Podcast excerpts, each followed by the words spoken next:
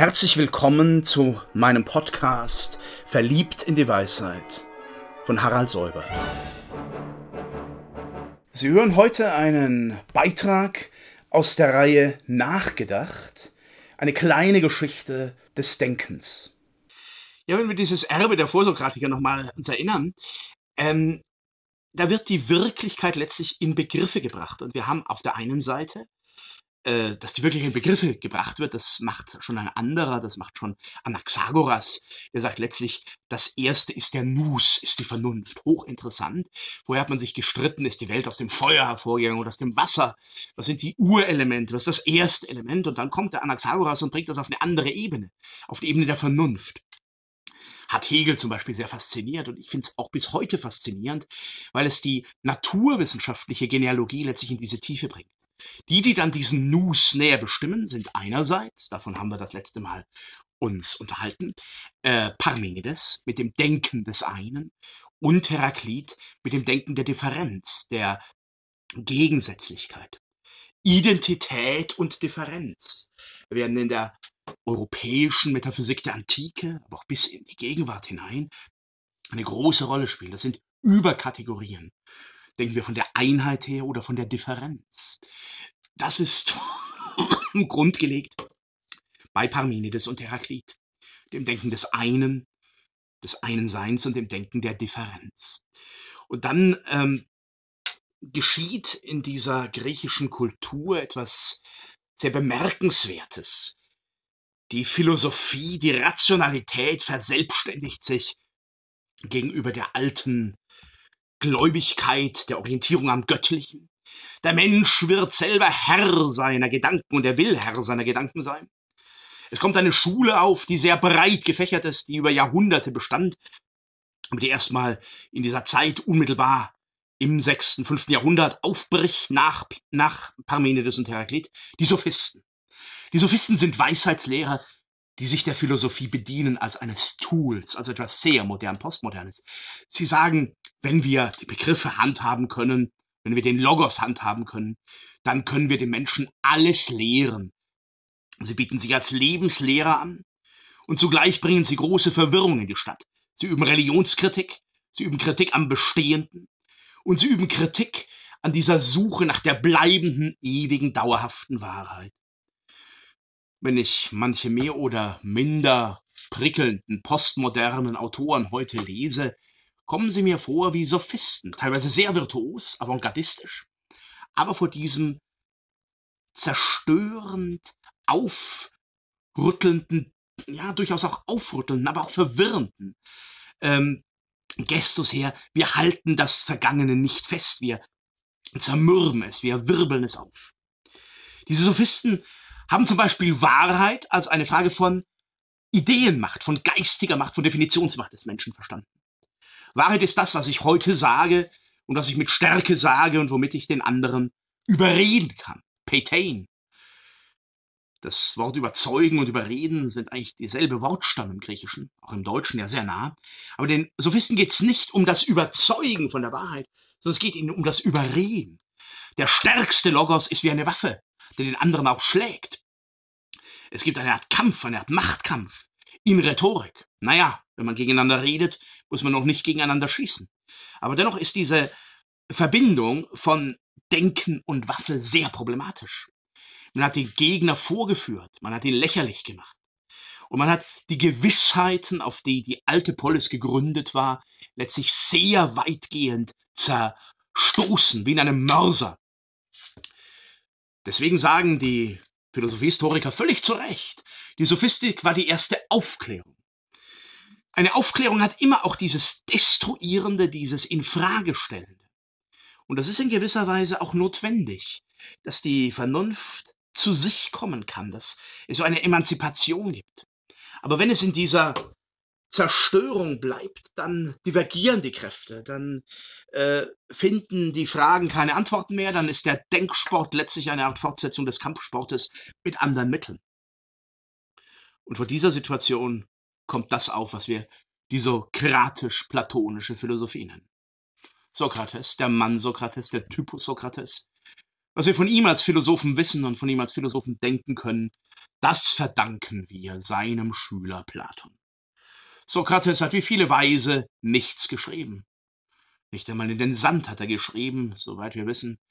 Er hat geredet und gehört. Die Urlegende von Sokrates berührt noch einmal sich mit dem religiös Numinosen, dem Tempelbezirk. Es gibt die Auskunft des Orakels von Delphi, äh, Sokrates sei der weiseste aller Menschen. Die wird nicht ihm selber überbracht, sondern einem seiner Freunde. Und er zweifelt daran, weil er natürlich um sein Nichtwissen weiß. Da geht's bitte, äh, da haben wir schon einen Wissensbegriff, der uns bis heute auch beschäftigt in der Philosophie.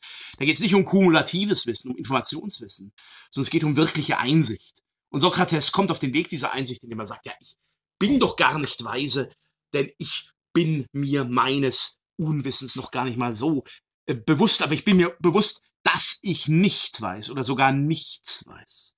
Im letzten von dem gesamten Kosmosgefüge nichts weiß. Und er überlegt weiter, wie Philosophen dann auch solche Auskünfte weiter überlegen müssen und sagt, ja, aber das Orakel wird ja nicht lügen, das Orakel wird sich nicht täuschen. Insofern muss ich nach meiner Weisheit forschen. Und er prüft so ist der Anfang. Er prüft die Menschen in der Stadt, die verschiedenen Schichten, und er fragt sie, was ist Gerechtigkeit? Was ist Tugend? Was ist Wahrheit? Und er sieht, diese Menschen haben verschiedenste Meinungen, Auffassungen. Von den Sophisten sind sie geblendet und wollen auch selber wie die Sophisten blenden. Aber es ist eigentlich das meiste schon ein Sokrates-Ausdruck, leere Luft, bloße Luft. Diese Suche nach der Wahrheit, dieses ins Gespräch verwickeln, die hat die Stadt Athen bewegt, auch erschüttert. Man hielt ihn erst für einen Sophisten unter anderen, aber er war anders als die Sophisten. Er hat nicht einen Wortkampf geführt, sondern er wollte wirklich überzeugen. Er wollte mit den anderen auf die Suche nach der Wahrheit gehen. Was ist Tugend? Weißt du das? Ich weiß es auch nicht, aber lass uns gemeinsam danach fragen. Und diese Suche, die dann auch tief in die Fragen des Politischen hineinführt, was ist gerecht an dieser Polis? Was ist das Gemeinsame an dieser Polis? Was ist das Göttliche? Was ist das Fromme? Die stört. Philosophie stört und verstört, meine Damen und Herren. Philosophie ist nicht einfach ein erbauliches Geschehen, sondern sie wirft Fragen auf. Bei Sokrates, wir kennen den Ausgang der Geschichte, ging das so weit, dass die Stadt Athen sich seiner entledigen wollte und entledigen musste, dass der Magistrat, die Behörden ein Urteil über ihn gesprochen haben, er sei Verführer der Jugend und er sei Gottesleugner und er gefährde die Sicherheit der Stadt. Bis heute wird in totalitären Regimen über Philosophen ähnlich geurteilt. Wenn man diese Aktualitäten sieht, und es gibt auch philosophische Zeugen für die Wahrheit, die bitter dafür zahlen, dann erstaunt es schon, wie gleich die Vorwürfe sind. Sokrates hat sich verteidigt, er hat eine Apologie gehalten, aber diese Apologie ist eigentlich keine Verteidigung, die einen gut aussehen lässt, die einen eine Rolle spielen lässt, sondern er sagt ganz einfach, wer er ist und was ihn bewegt. Er erzählt, er schildert in dieser Apologie, so wie sie stilisiert Platon überliefert hat, genau von dem delphischen Orakel, von der Frage nach der Wahrheit.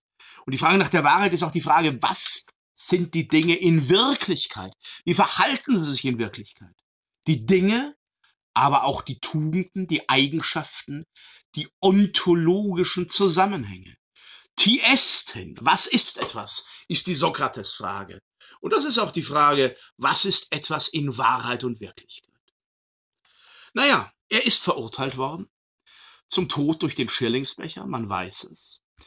Was man nicht so sehr weiß und immer weiß, er hatte viele Fluchtmöglichkeiten. Er hatte Schüler, vor allem junge Männer aus der Jeunesse Dorée Athens damals, die große Vermögensverhältnisse im Hintergrund hatten, Familienhintergründe hatten, die ihn freigekauft hätten.